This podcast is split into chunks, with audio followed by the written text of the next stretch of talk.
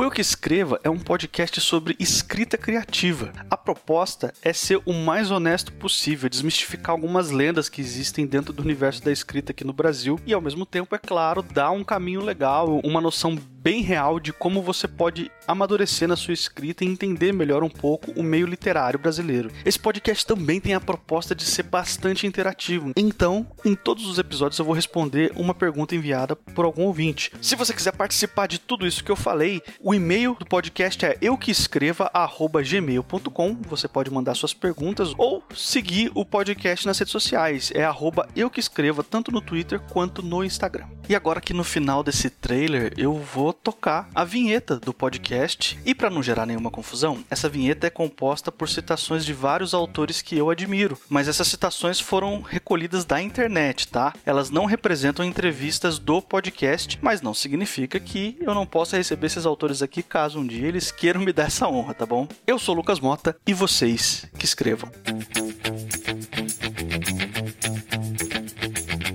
Então acho que esses personagens são, de certa maneira, a gente mesmo, né? Nós não escrevemos para adormecer os da Casa Grande, pelo contrário, para acordá-los dos seus sonos injustos. Porque só escreve quem lê, não, é impossível você começar a escrever assim. Né? É muito perigoso a gente escrever com ironia, né? Ironia tem que ser entendida como ironia. O escritor verdadeiro não vai atrás do lugar comum, ele procura o que tem de verdade por trás da aparência. Make good heart.